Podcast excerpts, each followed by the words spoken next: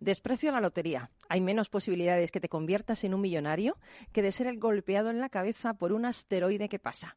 Vaya frase la de Brian May, guitarrista de Queen y doctor en astrofísica. Brian May, de joven, siempre quiso una guitarra Fender Stratocaster, pero era demasiado cara. Y Papá Noel nunca se la trajo, así que diseñó y construyó él mismo, con la ayuda de su padre, la legendaria Red Special, el sonido inconfundible de Queen, utilizando para ello madera de caoba del marco de su chimenea y unos muelles de una vieja motocicleta. Estás en Rock and Talent.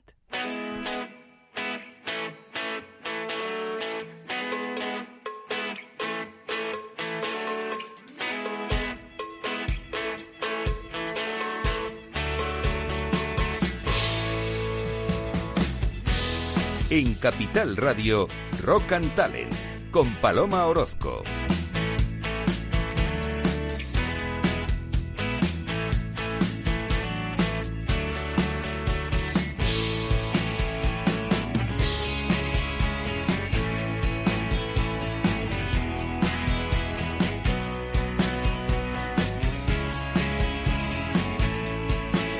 Bienvenido, bienvenida a Rock and Talent.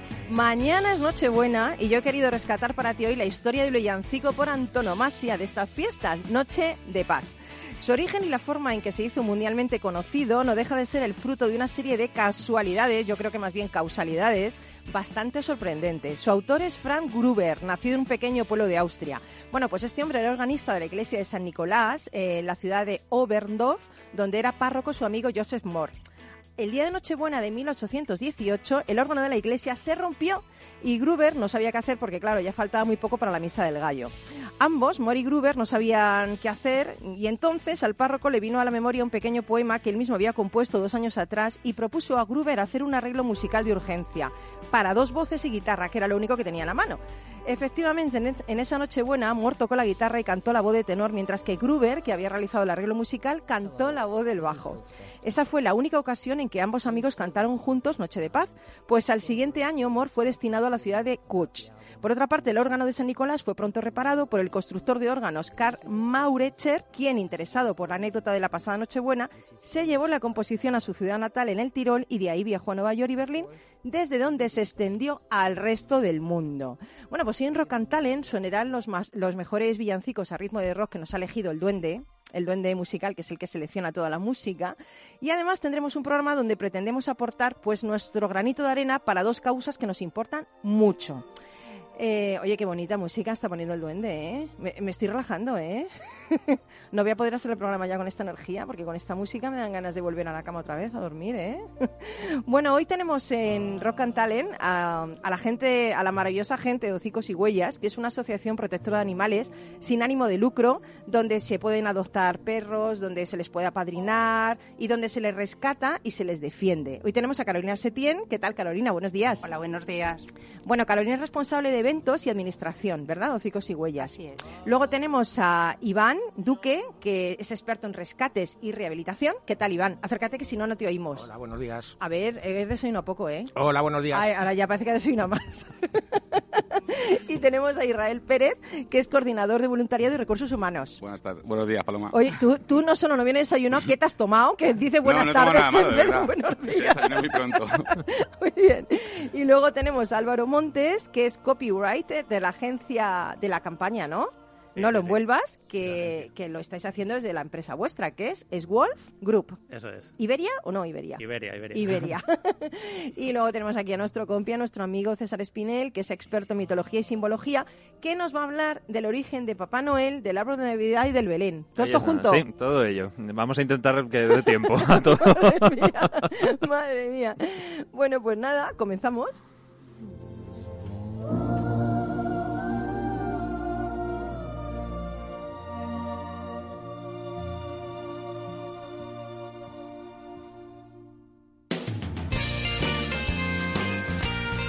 Rock and con Paloma Orozco. Sleigh bells ring, are you listening?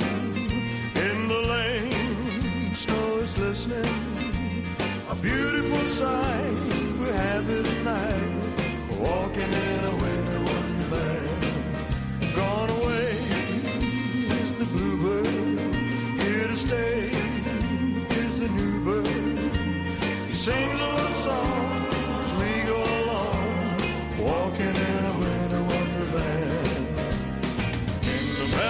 can build a snowman and pretend that he is Parson Brown. He'll say, Are you married? We'll say, No, man. You can do the job when you're in town. Later on, we'll conspire as we dream by the fire to face unafraid.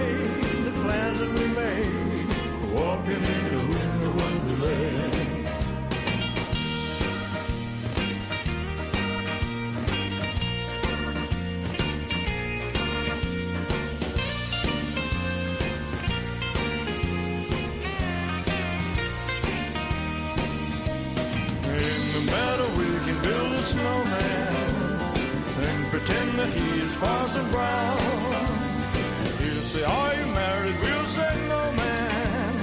You can do the job when you're in town. Later on, we'll conspire as we dream by the fire. Face unafraid the plans that we made. Walking in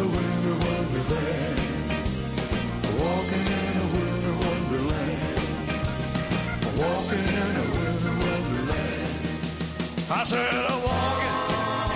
in a winter wonderland.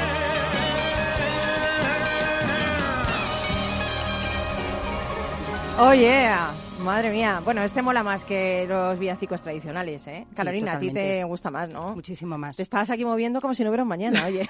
Es una cosa tremenda. Yo, en cuanto me pones un poquito de música, en- enseguida me animo. El que más ha bailado es Irra, ¿eh? Me ganas con la música, a mí me ganas. Sí, sí, ya te digo, ya te digo. Bueno, Carolina, Iván y Israel, de Hocicos y Huellas. Oye, chicos eh, y chica, lo que hacéis, eh, yo la verdad es que os admiro, ¿eh? porque, porque creo que es bastante importante. Recordemos que Hocicos y Huellas es una asociación protectora de animales sin ánimo de lucro, adopción, apadrinamiento, rescate y defensa de animales, ¿no? Que Carolina es la responsable de eventos y administración, que Iván es el responsable de rehabilitación y rescates y que Israel es el coordinador de voluntariado y recursos humanos. Eso Esto es, es. como un Así cajón es. desastre, voluntariado y tal. Aquí todo hacemos de todo. Esto. Bueno, cada uno, intentamos que cada uno haga lo, lo que mejor sabe hacer. Muy bien, perfecto.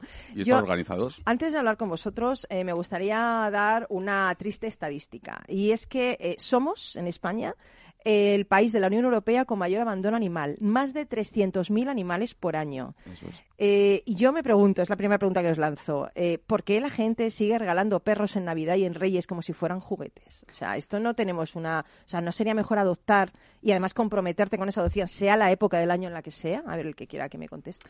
Pues mm, básicamente porque somos muy impulsivos, porque no se reflexiona, no se ven los pros y los contras, porque muchas veces la gente que bueno pues que compra un animal no sabe eh, lo que es ni la responsabilidad que conlleva el tener un animal, con lo cual bueno pues un animal y más un cachorro mm, demanda muchísima atención, demanda lógicamente también eh, es un es una parte más de la familia, un miembro más. Y, y, bueno, pues también provoca ciertos daños en casa, también se hace, bueno, pues sus cositas en casa en un principio y no todo el mundo eh, ve esa parte. Entonces, bueno, pues, pues mm, la gente no, no está concienciada todavía. Eh, sí que vamos en progreso, sí que la gente sabe y las campañas de adopción pues cada vez eh, se difunden más. Tampoco la administración hace mucho porque, bueno, pues quizás se deberían de implicar más, tendrían que tener más voluntad de que eso se diera a difundir y bueno, pues estamos como estamos. También, bueno, pues el problema de los abandonos vienen por, por muchas vías, viene por la vía de, sobre todo, camadas indeseadas, más que por el Pero, tema de... eh, Entonces la esterilización, ¿por qué no se esteriliza cuando tú no...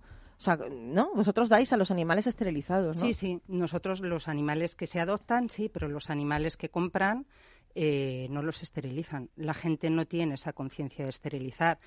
Y también desconocen en mucho, bueno, desconocen que, que, además el esterilizar eh, la vida, eh, lo que lo único que te provoca el no esterilizar es eh, eh, futuros tumores y, y futuros problemas aparte de camadas indeseadas, porque tú puedes tener eh, una camada en casa, eh, juntar con otro perrito y, y sí puede ser que tu primo, tú tengas claro que él se va a hacer cargo del animal, pero es que los otros 10 cachorros no sabes dónde van a parar. Claro, exactamente. Y muchas veces, bueno, pues se da el problema económico, se da el problema cambio de domicilio y, bueno, pues así estamos como estamos con esa cifra. Y, y vosotros, entiendo que vuestro día debe ser duro, ¿no? Tú me decías, Israel, acabo de venir de no sé dónde, ¿no? Sí, estuvimos la semana pasada, Iván, Gabriela y yo estuvimos en Teruel, por ejemplo. Fuimos a recoger dos animales y...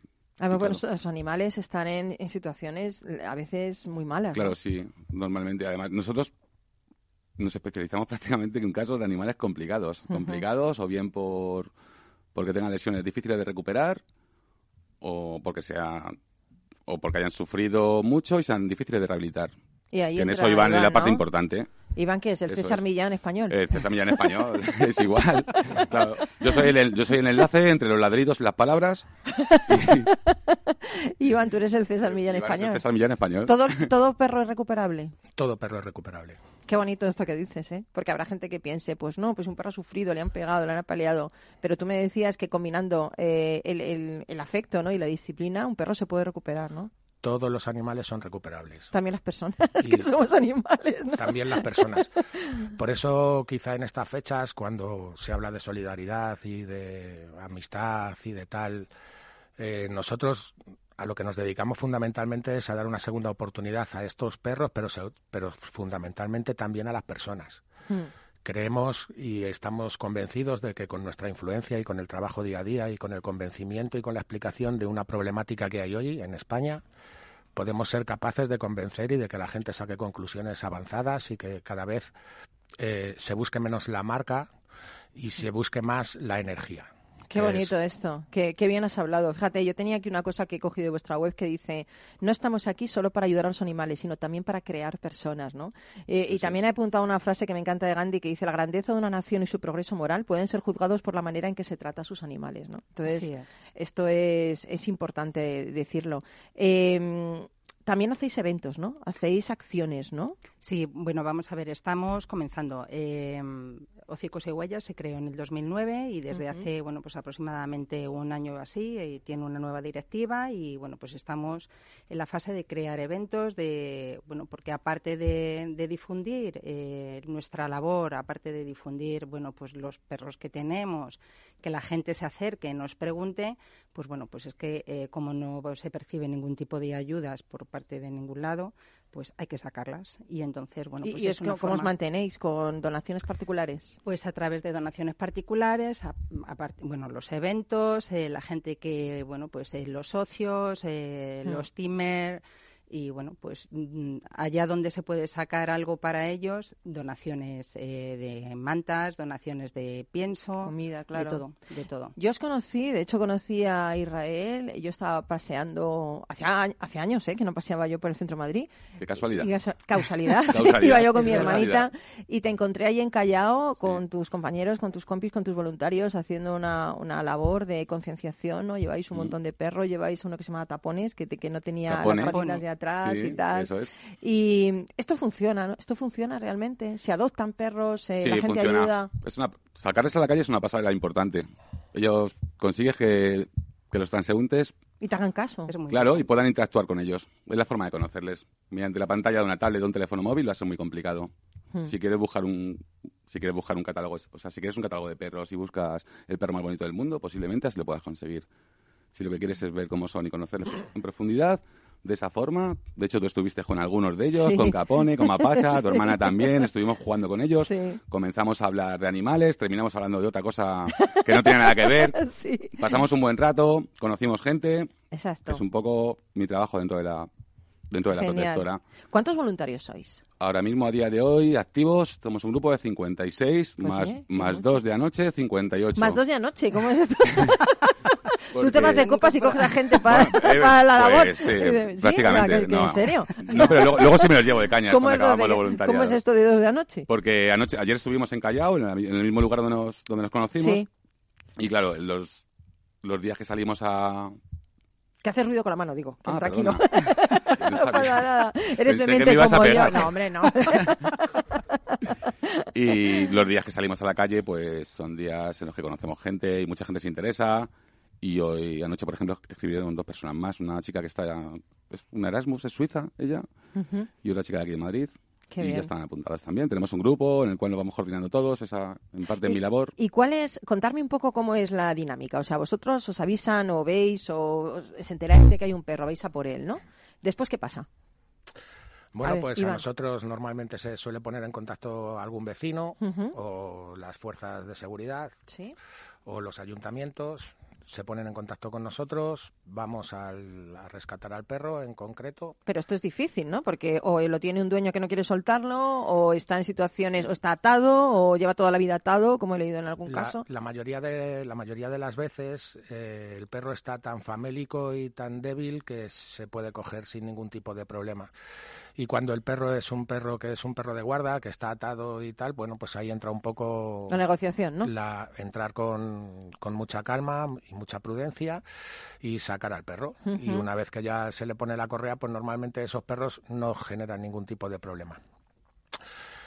Luego los llevamos al, los llevamos al refugio y pasan, entran en la zona de cuarentena, que es una zona que la- les mantenemos aislados de los demás hasta que se les hacen todos los test para ver que no tengan ninguna enfermedad contagiosa al resto de, al resto de la manada y una vez que, una vez que ya eh, se les mm, se valora que efectivamente se pueden incorporar a la manada, pues eh, entra en funcionamiento Pancho, que es un perro terapéutico que tenemos, que es, con- es el perro que me ayuda a testar cuáles son la, cuál es la energía de los, bueno. de los perros que de los perros que tenemos.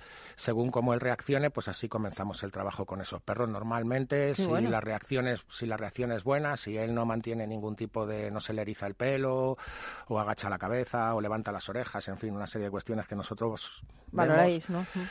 Pues entonces se comienza a hacer la presentación en la manada y normalmente en un proceso de una semana termino de hacer la presentación y se incorporan a una manada grande de perros y conviven todos, todos juntos. La idea es mantener una energía media para que se mantenga la calma en, en toda la manada. Una vez se consigue, otra vez se consigue más, otra vez se consigue menos, pero realmente este es el este es el proceso. Una vez que ya los tenemos en la manada, el 90 una parte muy importante de la rehabilitación del perro ha comenzado. Empieza a asumir una serie de normas de manada y nosotros empezamos a trabajar con él sobre todo la, so- la sociabilización, la- que eh, es la última parte del- de la educación. Cuando el otro día tú estabas en Callao, lo que estábamos haciendo con esos perros era sociabilizarles, para que cuando se vayan a la casa de acogida o a la casa de adopción definitiva, pues los perros no tengan miedo, sean unos perros equilibrados y tranquilos y se puedan incorporar sin generar problemas. Oye, y esto es para dar una segunda oportunidad a estos animales. ¿Cuánto- eh, ¿Cuántos conseguís eh, dar esa segunda oportunidad? Pues mira, nosotros tenemos eh, casos que son que son muy significativos, pero vamos, en un número así global hemos dado en, aco- en adopción estos últimos 10 años a unos 450 perros, Está muy bien. que son 450 segundas oportunidades Mm, y qué bonito. y entonces esto es lo que nos lo que hace posible el que nosotros continuemos eh, realizando este trabajo que a veces se hace cuesta arriba es Claro. duro y muchas veces y más de las que nos gustaría pues eh, tampoco está bien entendido en los entornos en los sitios donde se nos tendría que facilitar eh, los núcleos zoológicos y se nos tendría que facilitar todos los trámites legales, pues en muchos sitios por el hecho de que vas a tener perros, por el hecho de que van a molestar, por el hecho de que Mm, pues eh, se, se hace muy cuesta arriba el hacer las cosas de una forma legal. Mm. Y yo es, para mí es salvar vidas. La gente dice normalmente, bueno, pero es que también, es que un perro no es igual que una persona, nada, ni una persona igual a otra, ni un, o sea, yo creo que cuando tú salvas una vida, la salvas, sea una persona, sea un perro, y normalmente la gente que salva vidas de animales salva vidas de personas. O sea, que no es una cuestión de optar, ¿no? O sea, o salvo a uno, salvo a otro, porque no salvas a todos, ¿no? Yo- Es la- mi idea, ¿no? Eh, a veces es que a mí me lo dicen, digo, voy a, voy a Mira, dos casos que dos casos que quiero destacar para que la gente se pueda hacer una idea. Nosotros eh, hace tres meses nos llaman y nos dicen que Mapacha, que es una mastina, que por aquella época debía de pesar unos 75 kilos, que había que amputarle la pata, Delantera. ¿no? la pata delantera. Nosotros cuando, cuando nos dicen y nos dan esta noticia, nos damos cuenta que una mastina con ese peso, si le amputa la pata delantera, seguramente se va a morir. Entonces nos ponemos en contacto con, con, la, con la gente que, estaba, que le estaba tratando. Habían hecho cinco intervenciones, había rechazado todos los hierros, había hecho, había, en fin, la situación era una situación Desesperada, sí. desesperada. Nos la trajimos al refugio, le cambiamos el tratamiento de antibiótico, la, abrimos unos drenajes para que estuviera drenando y el otro día estuviste con ella. Ah, sí, era esta. Era esta. El otro día estuviste con ella y con sus cuatro patas y de momento hemos conseguido salvárselas. Tenemos otro caso que para mí es muy importante, que es el caso de Nano, que era un perro que nos llegó tetrapléjico, hubo que operarle a vida o muerte porque entró en parada. Se le operó, le operaron por la garganta, se quedó con un ladrido muy gracioso porque era como si tuviera sordina puesta, era como si tuviera sordina puesta. Y, bueno, pues eh, yendo a hidroterapia, eh, haciendo un trabajo de fisio y de recuperación con el perro, conseguimos eh, recuperarle al 75% la movilidad de las patas, de las cuatro patas, y hoy vive en Asturias, al lado de la playa, en un sitio espectacular. Entonces, bueno, pues Qué estas- trabajo, ¿eh? Madre mía. estos hacéis. son algunos de algunos detalles. Madre mía. ¿Y cómo se puede ayudar? Esto me, me- es importante decirlo por la gente que nos está escuchando, que es mucha gente, y que, y que quiere ayudaros. O sea, hay una cuenta, una web. eh, cuéntanos, Carolina. O sea, porque yo me he metido web Hocicos y Huellas, ¿no? Eso es importante. Y hay una página web donde tú te puedes meter, pone apadrinar, pone cómo ayudar, ¿no? Sí, bueno, eh, vamos a ver, la parte, la verdad es que la parte de las redes eh, lo Hay una, parte, hay una parte creativa dentro de la... Claro, que lo ca- llevan como cada uno intentamos hacer, tocar lo que mejor se nos da, ¿no? Hay una parte creativa que tenemos dos compañeras, también voluntarias, Yasmina y Marta, que están creando la nueva web. Bueno, pero tenéis Facebook también. Sí, sí, Efectivamente, sí. sí. Vale, Sí, sí, podéis sí. meteros en Facebook, Facebook, y no hace falta solo dinero. O sea, pues mantas, No, pienso no, lo que. lo que Quería informar un poco sobre, Sí, sobre sí. eso mismo, que a partir de enero, sobre mediados de enero, tendré, estará, estará ya activa la nueva página. Vale. Y sobre el tema de donaciones, ella puede contar, claro. Pero bueno, a través de mensaje privado, pues eh, cualquier tipo de ayuda, eh, de hecho en ese mismo momento, bueno, pues si se necesita o se quiere hacer cualquier tipo de donación. ¿Pero estáis en Pues- Callao cuándo? A ver, nosotros estamos en Callao sobre todo los fines de semana. Los fines de semana se os puede localizar en la Plaza sí, de Callao, sí, sí, ¿no? sí, en la Plaza de Callao, incluso en la calle si os quieren ver Preciados. en vivo y en directo. Sí, hay varias asociaciones. La verdad es que bueno, pues mm, se ha convertido esa calle, bueno, pues eh, en un en un referente de asociaciones para bueno, pues para la Bueno, gente. muy bien. Pero nosotros tenemos el chaleco verde. Vale, hocicos y huellas, chaleco verde. huellas, Esto es como los es. chalecos amarillos. el chaleco verde. Chaleco Oye, lo del chaleco mola. Vale, entonces chaleco verde, o, eh, Callao. Pero también tenéis página web que está en construcción, que está la, es. pero bueno, yo me he metido y lo he encontrado. Sí, sí, en el sí, Facebook. sí, sí, no y Facebook problema. también, Hocicos ¿no? y huellas, puedes contactar con nosotros. Y, y también para ser Aparece nuestro voluntario. número de teléfono Sí. también para ser voluntario, casa de acogida o cualquier Genial. duda o de cualquier forma que quieran localizarnos para poder colaborar de cualquier forma que se les pueda ocurrir. Genial. Todo es bienvenido. Además, también salvamos Pues- personas. Sí, muy bien. Mucha gente de la que viene a hacer de voluntario ayuda de cualquier, sea de la forma que sea, le sirve como terapia. Nos vamos a Publi, nos hacemos las fotitos para luego Muy bien. colgarlas en redes sociales y que nos puedan seguir la gente. Y volvemos enseguida en Rock. Rock and Talent con Paloma Orozco. Cuando comenzábamos, en el año 95, no imaginábamos que 20 años después más de 100.000 personas utilizarían nuestras herramientas de inversión. En cada nuevo reto que emprendemos ponemos lo mejor de nosotros mismos. En VisualChart queremos avanzar y por eso hemos lanzado nuestra propia agencia de valores, Esfera Capital. Esfera Capital, un broker de inversores para inversores. Si quiere conocer nuestro trabajo, visítenos en esferacapital.es. Tu radio en Madrid 105.7, Capital Radio. Memorízalo en tu coche.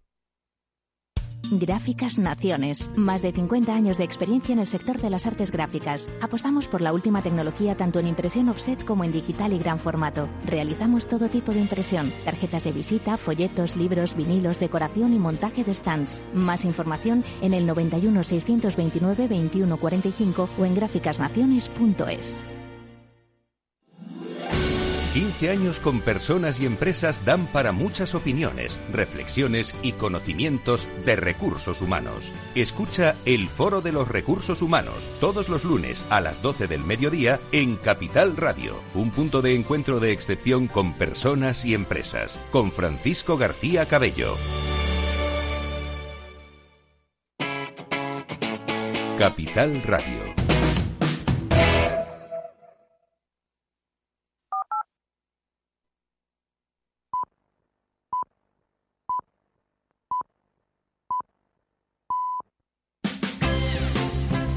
En Capital Radio, Rock and Talent, con Paloma Orozco.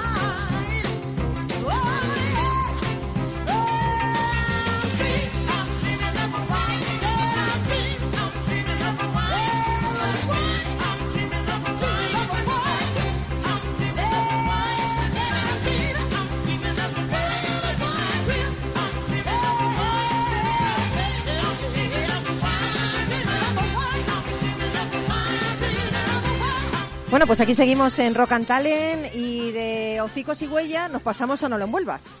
Que es que esto me parece también una iniciativa, pero brutal. Y para hablar de esta iniciativa tenemos a Álvaro Montes, que es copywriter de la campaña No lo envuelvas de Swolf Group. Eh, una empresa que ofrece servicios integrales de marketing, eventos y acciones especiales. Eso Hay que es. decirlo para que la gente os conozca. Bueno, déjame decir también otros datos. Cada español genera 4 millones de residuos anualmente, de los cuales un 30% se producen en la temporada de Navidad. Buah, brutal. ¿eh? Más de un millón de toneladas de residuos de papel y cartón se originan en estas fiestas. Sí, sí. Madre del amor hermoso. Vosotros habéis lanzado una campaña que anima a reducir el gasto de estos materiales o los regalos de Navidad para minorar ese efecto, ¿no? ese impacto medioambiental. Háblanos de, de la campaña, Eso Álvaro. es. Cuéntanos. Bueno, la campaña surge un poco del propio Papá Noel, que se ha dado cuenta de que no solo tiene que repartir millones de regalos, sino que además tiene que envolverlos. Y también se ha dado cuenta de, de la huella ecológica. Pobre que- hombre, ¿eh? Pobre claro, hombre. claro. es que Vaya marrón, ¿eh? Vaya marrón. Y, y también se ha dado cuenta de la huella ecológica que deja pues todos estos envoltorios cada año. Son muchas personas, año tras año, y al final si vamos sumando es, es un impacto importante. Oye, ¿y los pequeños gestos cuentan para reducir esto, la huella medioambiental? O sea, nos tenemos que reeducar, porque yo creo que no estamos eh, educados en esto. Claro, yo creo que la campaña mm, se basa un poco en el insight de que todos somos ya un poquito más sostenibles en nuestro día a día y poco a poco vamos adquiriendo esos hábitos. Pero la Navidad parece una especie de agujero negro donde Sí. todo da igual, generamos un montón de residuos y, y concretamente lo de envolver los regalos es algo que nadie se cuestiona. O sea, nadie sabe muy bien de dónde viene, creo que es una tradición de la antigua China o algo así, pero nadie, nadie sabe muy bien de dónde viene esa tradición, esa costumbre, y tampoco nadie se la cuestiona. Envolvemos los regalos y, y no nos planteamos si hay alternativas, si está la opción de no envolverlos, si está la opción de envolverlos de manera más sostenible. Nosotros en la web damos algunas, Bueno, eh, algunas opciones. En vuestra plataforma digital ofrecéis alternativas súper chulas, ¿no? Revistas, telas, materiales reciclados. En Japón se envuelven trapos. A Claro, mí me encanta ejemplo. eso, ¿eh? Por Yo lo hago así. Y además quedan súper chulos con ese, con ese tipo de envoltorios. de Y tela. además la gente se queda más contenta, dice, jolín, me, mm, me hacen un regalo y además tengo un trapo para limpiar la cocina. Jolín, Claro. pues doble el regalo, ¿sabes lo que te digo? Que es súper chulo eso, ¿no? No, y además que si buscas una solución así un poco que sea sostenible y que además sea creativa, eh, incluso aporta al regalo. Claro. Y además te lo curras más. Claro, claro. más no, original y es. no haces que Papá Noel esté ahí súper agobiado. Y queda mejor, que, que con el papel nos quedan unos churros a veces de envoltorios. Oye, tú eres copywriter, ¿no? O sea, tú eres una persona Sí. creativa. ¿Tú cómo lo haces? Eh, bueno, ¿cómo lo hago? Pues, a ver. pues, eh, bueno, a ver, un copy se encarga un poco de, de conceptualizar la campaña y de hacer todos los textos Sí, de la de los contenidos, pero digo que tú en tu vida privada, ¿cómo, cómo, como tú eres creativo en tu vida profesional, ¿lo llevas al ámbito privado y envuelves de una manera especial? Eh, bueno, yo lo intento. Por ejemplo, lo de las revistas y los periódicos sí que lo hago. Y algunos ni siquiera lo envuelvo. O sea, es verdad que hoy en día las marcas se, se trabajan mucho su, su packaging, su propio envoltorio, su propia caja, y no hace falta envolverlo. Muchas veces queda más chulo poniendo un, un lazo o cualquier adorno y entregándolo con el, con el de la marca. Oye, ¿y cómo ha sido la- eh, recibida la campaña? Porque yo la verdad es que he estado viendo vuestros vídeos, joder, me han encantado. Sale Papá Noel ahí hablando, súper chulo, Sí. diciendo estoy harto ya, que no, envolva- que no quiero envolver más. O sea, ¿cómo, cómo ha, se ha sido recibida la campaña? Eh, la campaña en general, bien, la verdad es que tenemos buenas opiniones. Todavía queda gente que le cuesta mm, ver eso de que no se envuelvan los regalos. Cambiar el chip, ¿no? Sí, es como que no conciben un, un regalo sin envolver, pero bueno, pues ahí están las alternativas sostenibles, como lo que comentabas tú, de tela, etcétera. Claro, a mí se me surge la idea. Tú compras una manta, ¿no? Envuelves el regalo y después la manta se la das a los docicos y huellas. Por ¿Sabes? O ejemplo. sea, quiere decir que luego tienes dos como dos regalos en uno, ¿no? Es un regalo solidario, o sea que yo creo que hay un montón de alternativas. ¿Tú, César, cómo lo haces? ¿Cómo envuelves tú los regalos? ¿Te hemos pillado o no? Normalmente suelo, suelo envolverlos también con, con restos de periódicos o de revistas que hay, que hay por casa, así que solemos utilizar lo que... Aunque es verdad que también últimamente compramos cada vez menos periódicos y menos revistas, por lo tanto se supone un problema.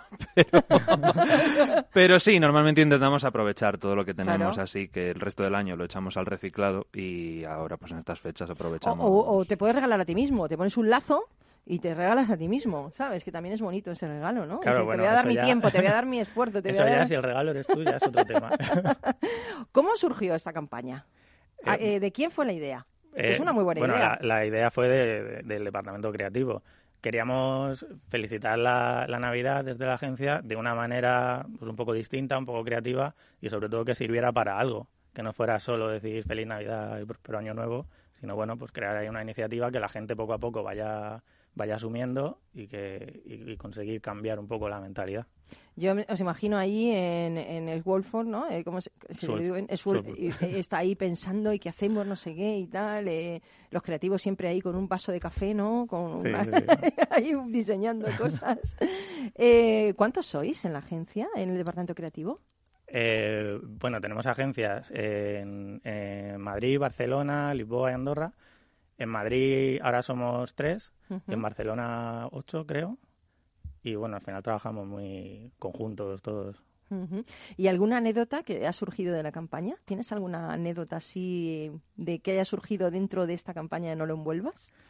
Eh, bueno, la gente la verdad es que nos da ideas. A veces ¿Ah, sí? nos da ideas. Sí, por ejemplo, otro día nos comentaban, eh, me comentaba un chico que él, por ejemplo, Papá Noel en su casa mm, deja todos los regalos en un saco. Y a través de las redes sociales también nos han ido llegando ideas que hace, que hace la gente que la verdad es que son súper A originales. ver, cuéntanos. Yo, ¿sabes? A veces lo, lo he envuelto en un cartón de huevos. Por ejemplo, mira, esa es súper Sí. original. Sí, claro. Pues luego eh, hay gente, por ejemplo, que nos decía que, que no, no deja los, los regalos en, en la caja original, sino que los monta directamente. Y cuando se levantan Ah. por la mañana, lo- los niños lo que ven es directamente todos los juguetes montados como un escenario. tal, Sí, pero eso es porque los mayores quieren jugar con los juguetes. Claro. eso es porque dicen, "Joder, va- mi hijo va a montar esto y yo no voy a jugar, ¿no? Probar antes el escalestri, ¿no? claro, y entonces lo monto yo y así me divierto, no te fastidia. Esto Pues sí. eh, no es por esto, es porque le gusta. Sí, sí. A mí, yo, por ejemplo, personalmente recuerdo uno de los regalos de, de cuando era pequeño que más ilusión, ilusión me hizo. Era una moto eléctrica de estas que iban con baterías y eso no iba envuelto absolutamente porque, claro, en la caja venía desmontada. Yo me la encontré en el salón tal cual, montada, y me hizo una ilusión que no veas. Y no tuve ni que abrir un regalo ni nada.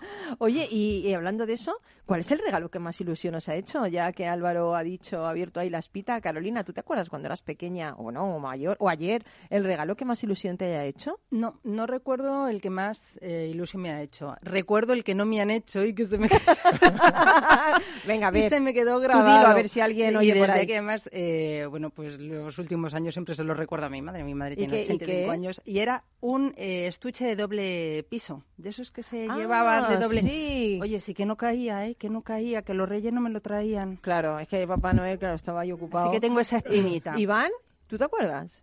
Un caballo. Un cabajo, es que tú, Hombre, es que madre eso- mía, Es madre que a lo mejor era de cartón, ¿no? No, no, era un cabo, un hispano-árabe. Me regalaron un caballo, sí. ¿En serio? Sí. Jo, Y madre Me mía. enseñó a descubrir una raza espectacular. Mm, Es que los caballos también es otro mundo, ¿eh? Sí. Yo que doy formación con caballos también, eh, es increíble, increíble también. la conexión. Yo también soy herrador de caballos, entonces. Madre mía, es- este hombre es un descubrimiento. ¿Y Israel? Pues el mío fue unas entradas para un partido de baloncesto. También algún concierto, ¿eh? Y... Que mis regalos suelen ser así, o y César. no son cosas tangibles.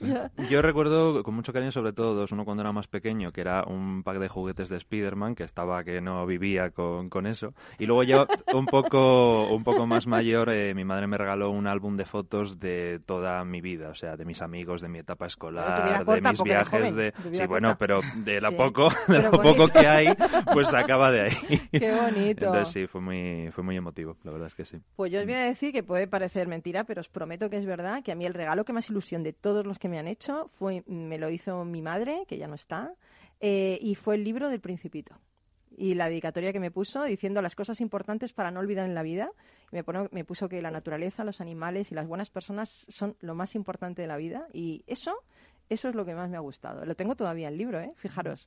Pero bueno, oye, pues... Es un buen regalo. Es un buen regalo, es un buen regalo porque es algo más, ¿no? Mm. Ya sabéis lo que dice el principito, eh, el zorro al principito. El tiempo que perdiste con tu rosa es lo que la hace importante, ¿no? Entonces, bueno, pues yo creo que, que hay que fomentar la magia, que hay que fomentar la ilusión, pero no hay que fomentar los papeles, por favor. Claro, no, al final es verdad que es el no propio regalo lo importante. que claro, no tiene que ver los papeles, por Dios, dejarlos ya, que hay mucho papel, que dejar a los árboles crecer y que, hombre, que ya estamos en el siglo XXI. Esto de envolver y envolver, y Pues sí. no, no, no mola, no mola. Sobre todo lo que queda después, ¿vale? Eso es. Oye, pues enhorabuena, Álvaro, por, por la campaña y un saludo a todos estos compis creativos que tienes repartidos por Andorra, Portugal, por todos estos sitios, ¿no? Y, y sigue haciendo campañas así para concienciar a la gente que, que molan, ¿eh? Están Muchas bien. gracias. Bueno, todavía no nos vamos porque ahora nos queda César, que está entrenando motores, ya está aquí, está sudando aquí para contarnos el origen de Papá Noel, el árbol de Navidad y el Belén. Ya no se puede tener más retos en la vida. Venga, nos vamos con un villancico rockero y volvemos ahora mismo.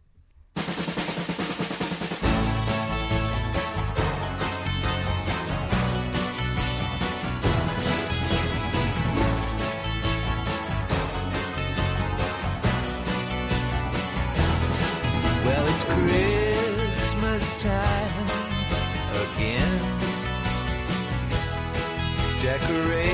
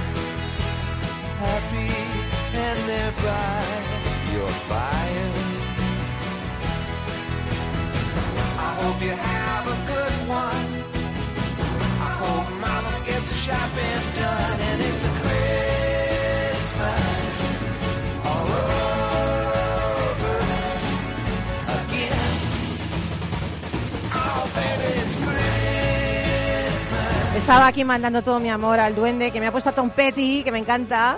Y está eligiendo, bueno, ha elegido este hombre unas canciones buenísimas de villancicos navideños. Yo digo, pues me pondrá algo de los del río, o me pondrá, me pondrá Peret o algo así, menos mal que me ha puesto, con todos mis respetos a los que le guste el otro, ¿eh? Pero me ha puesto aquí cosas que nos hacen venir arriba. Bueno, pues César, Espinel, que tienes ahí un reto. ¿Por Sí, dónde quieres empezar? total. Vamos a empezar- contarnos. vamos nuestro a experto, empezar- espera que diga que eres nuestro experto en mitología y simbología, que es un honor tenerte aquí todos los Joder, lunes. para mí sabes que siempre es una alegría venir. Venga, o sea, para mí es un honor y para ti una alegría. Ha quedado un poco mal, pero bueno, no pasa No, nada. jolín. Sí, sabes, sabes perfectamente que el honor es mutuo. La alegría era un añadido. Venga, genial. A ver, Pues, ¿por dónde quieres empezar? Pues mira, si os parece, vamos a empezar por, por Papá Noel. Vale, por La historia, o, o Santa Claus. Eh, su origen está, eh, y de hecho lo has mencionado al principio, en San Nicolás. Este eh, obispo de, de Mira, en Anatolia, en la actual Turquía, que en Occidente se conoce más como San Nicolás de Bari, porque en 1087, cuando los musulmanes conquistan toda esa región, los cristianos que tienen que salir de esas tierras rescatan su cuerpo y se lo llevan a Bari, a Italia. Entonces es conocido con estos dos nombres.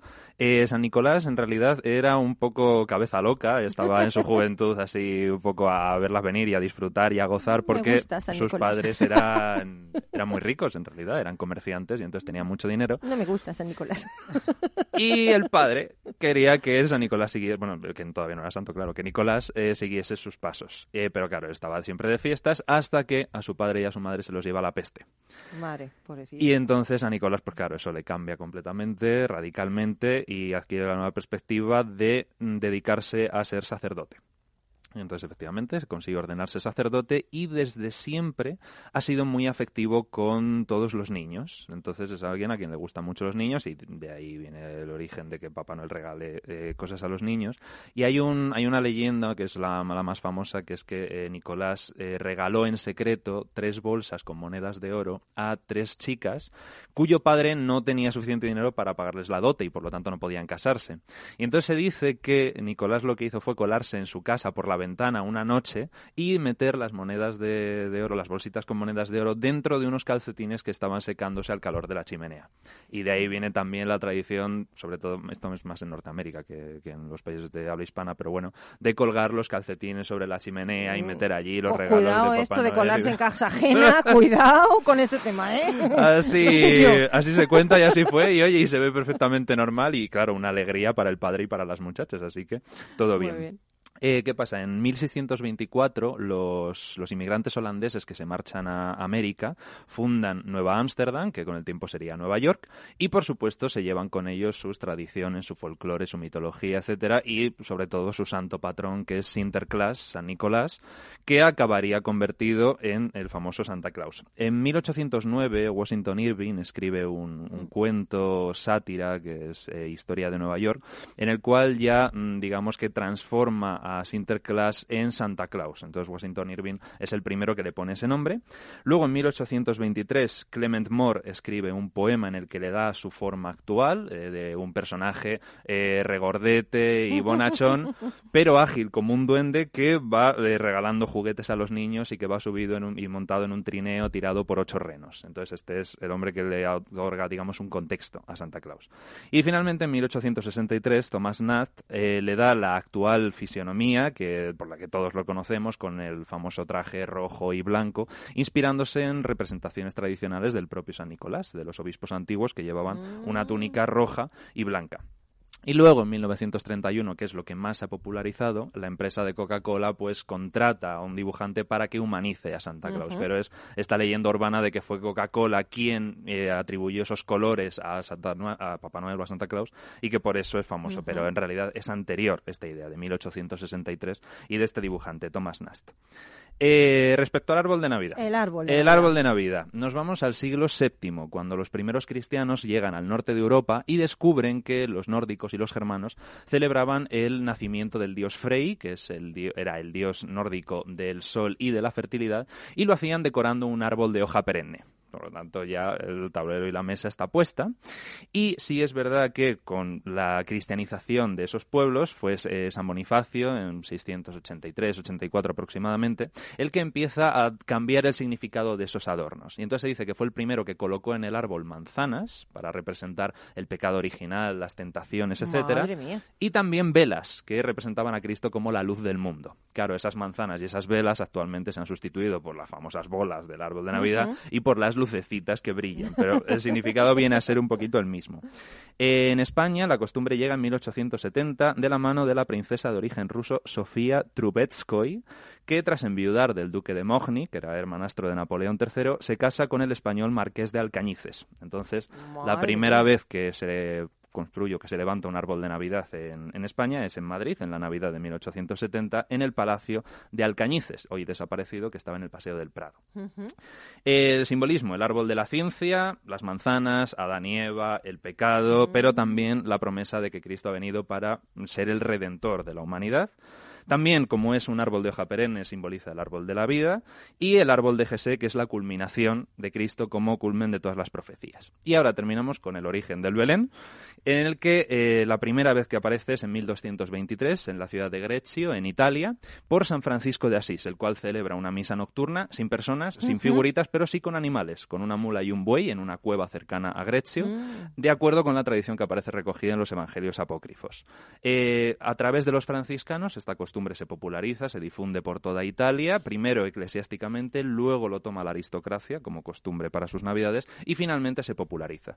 Y será ya en el siglo XVIII cuando Carlos VII de Nápoles se convierte en Carlos III de España, que trae esa costumbre de Italia a- aquí, a España, a Madrid, y luego, por supuesto, también lo exportará a América.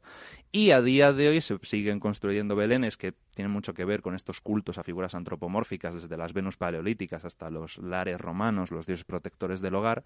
Y a día de hoy, hasta el 6 de enero, se puede ver ese Belén que encargó Carlos III por primera vez cuando se convirtió en rey de España y que está en la sala de las columnas del Palacio Real de Madrid. Qué bonito. Oye, qué reto. Lo has hecho muy rápido, ¿eh?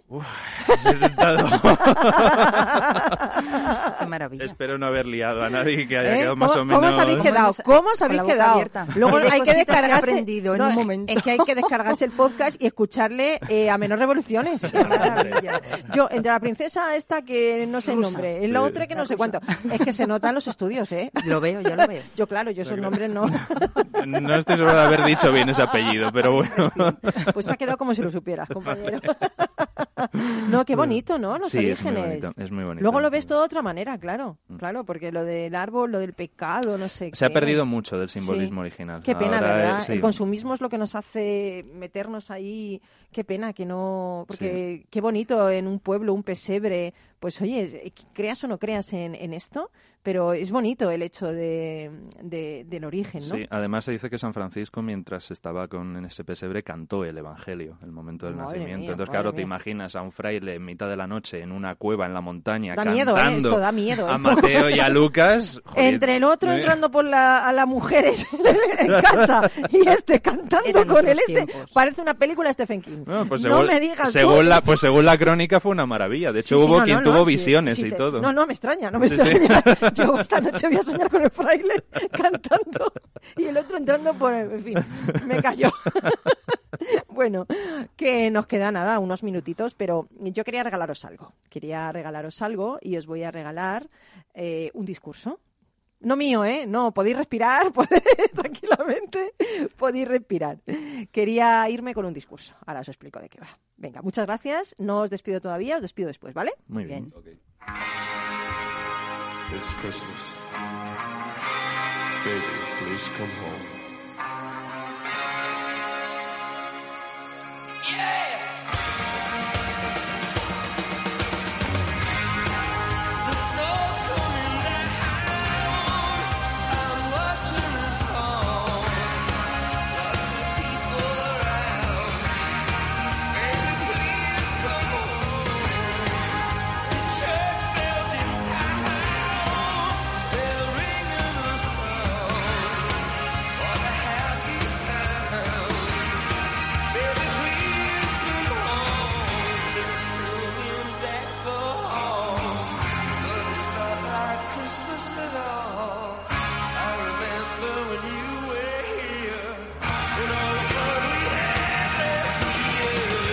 Bueno, pues como os he dicho, me gustaría regalaros hoy algo para mañana que es Nochebuena y estas palabras fueron pronunciadas en 1966, pero antes de Cristo.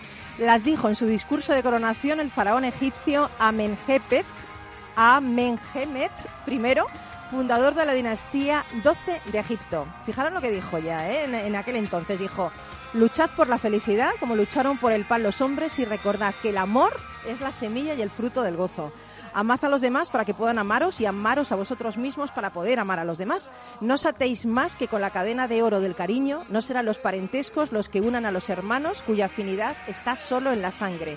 No temáis crecer porque los años os mostrarán nuevos horizontes. No temáis envejecer porque en cada horizonte encontraréis una nueva sabiduría. No temáis a la muerte porque recordaréis la otra orilla del gran río donde seréis medidos según el peso de vuestro corazón.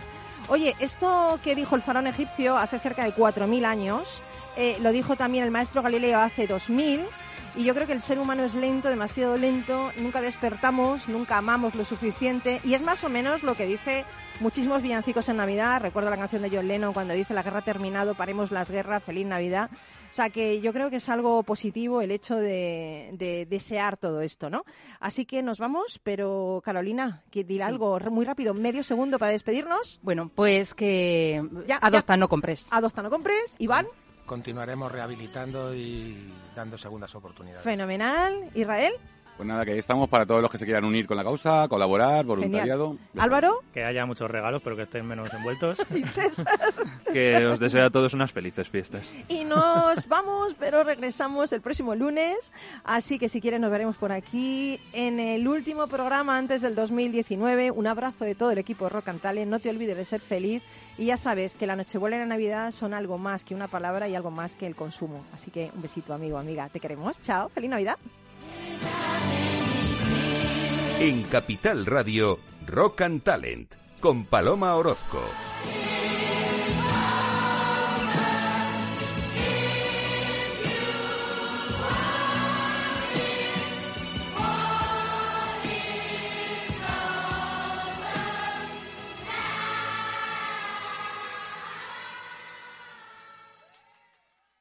Hola. Pues mira, ha habido momentos en los que me he sentido un cliente de segunda. Muchas veces, las entidades de ahorro tradicionales se han guardado bajo la manga los mejores productos financieros para los grandes patrimonios. Y esto, si te digo la verdad, no me parece normal. Por eso, Finanvest es revolucionario. Los mejores fondos de inversión a mi alcance y al de todos. Porque te da más rentabilidad por tus ahorros gracias a sus bajas comisiones. Porque no tiene letra pequeña. Porque no se guardan ases en la manga. Lo normal. Entra en finanvest.com y descubre que lo normal es extraordinario. Lo normal es Finanvest. Ya no estamos en la era de la información, estamos en la era de la gestión de los datos y de la inteligencia artificial. El tratamiento inteligente de estos datos proporciona un valor enorme a las empresas en sus procesos de negocio. En Piper Lab ayudamos a nuestros clientes a tomar decisiones de negocio basadas en datos. Escúchanos todos los lunes a las 10 y media de la mañana en el espacio de Big Data de Capital, la Bolsa y la Vida. Para personas inquietas, Capital Radio.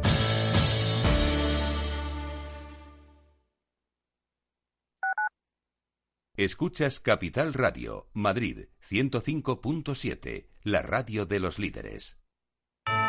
¿Quieres celebrar una Navidad astorgana?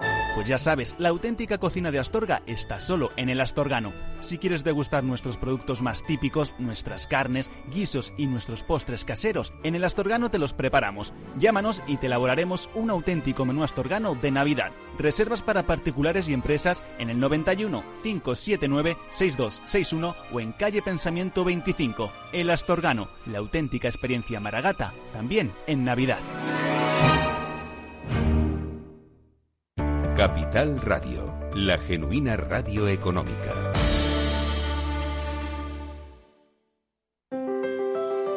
Si te gusta la cocina gallega de siempre, en el Mesón Gallego 1 y el Mesón Gallego 2 encontrarás los mejores pescados y mariscos de las costas junto a recetas de la Galicia interior, además de las carnes de Sanabria y los mejores embutidos de Zamora y nuestra terraza. Te esperamos en la calle Muller 35, teléfono